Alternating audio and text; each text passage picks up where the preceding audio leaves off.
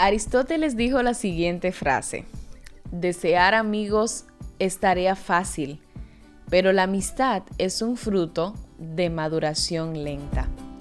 Hello, yo soy Ana Morillo y bienvenidos a este espacio donde hablaremos sobre Dios, sobre ti y sobre mí.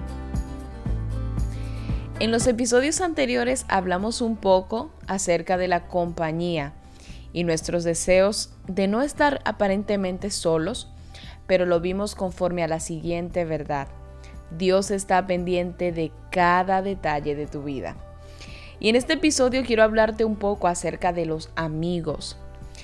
En lo personal siempre he considerado la palabra amigo como algo especial.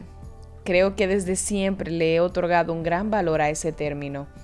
Y leyendo unos cuantos versículos en el libro de Proverbios y otros libros de la Biblia acerca de esto, se aumentó aún más el valor al término amigo. Te compartiré alguno de estos versículos.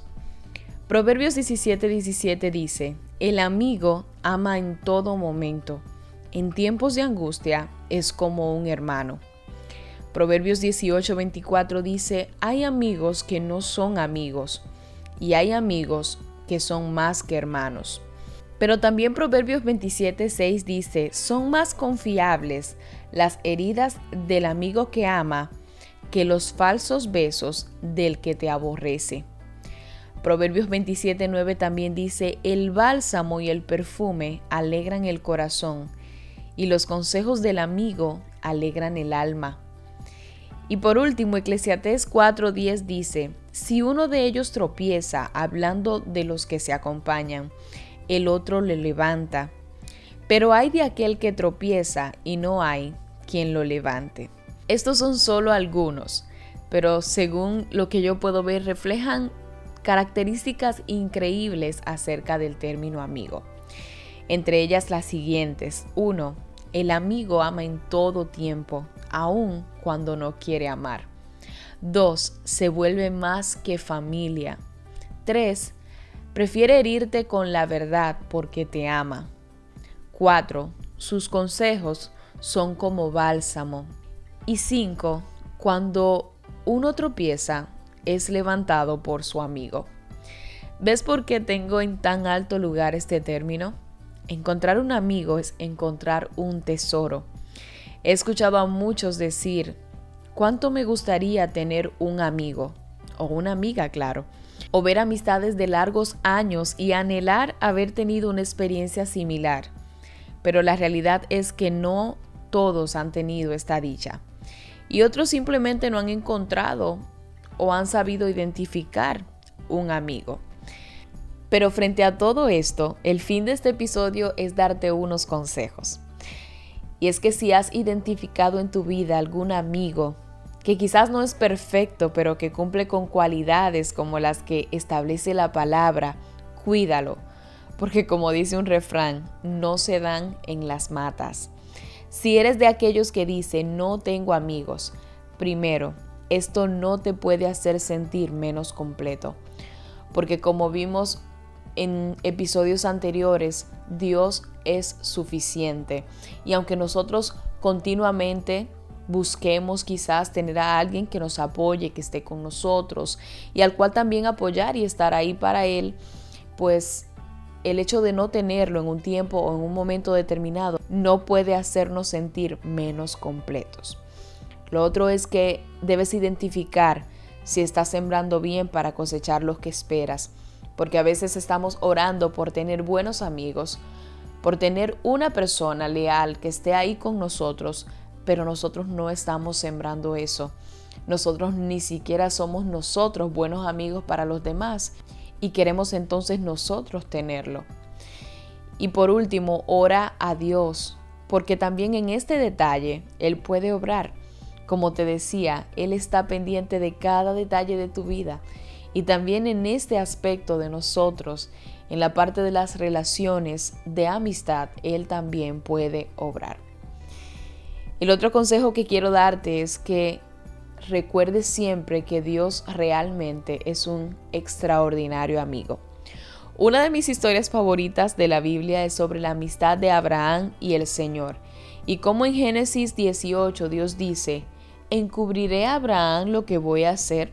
Hablando de la situación de Sodoma y Gomorra y de la determinación que él había tomado al respecto. Y a causa de esta pregunta, él entonces decide comentarle sus planes a Abraham. Literalmente, al Abraham escuchar, Abraham empieza a regatear con el Señor acerca de la decisión que iba a tomar.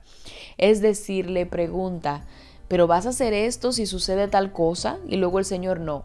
Si sucede así, no lo voy a hacer. Y luego, bueno, Señor, pero ¿y si pasa esto? Es decir, es una conversación tan hermosa que realmente me lo imagino y digo, tuvo que haber sido una conversación de amigos.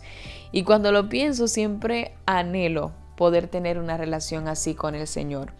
Porque definitivamente nosotros, aunque no lo creamos, fuimos creados para tener una relación con Dios, para tener y vivir en comunión con Él y sobre todo para contar con su amistad. Y esa amistad es la mejor, porque según Hebreos 3:5 nunca te deja. Según Mateo 10:30 conoce cada detalle de ti. Y según Juan 3:16 aún así te ama. Sin importar cómo las cosas vayan, nunca nada te puede separar de su amor como establece Romanos 8:35 y desea estar contigo para siempre, según lo expresa segunda de Juan 2. Imagínate de todo lo que te pierdes cuando no le das la oportunidad a Dios de ser tu amigo y pasas la vida solo anhelando un amigo humano. El consejo número cuatro, y creo que es el último, quiero que recuerdes que en el pasado episodio yo te hablaba acerca del yugo desigual. Y esto no solo deberías aplicarlo para las relaciones amorosas, también debes hacerlo para tu círculo de amistad. Con esto no te estoy diciendo que no te relaciones con personas no cristianas, porque ciertamente Dios nos ha llamado a ser luz, pero debes cuidarte de poner en tu círculo íntimo personas que no tengan las mismas direccionales que tú. La Biblia dice, ¿andarán dos juntos si no están de acuerdo? Mira el ejemplo de Jesús. En algunas ocasiones fue señalado por comer o estar cerca de los pecadores pero su respuesta siempre fue, es que vine por y para ellos.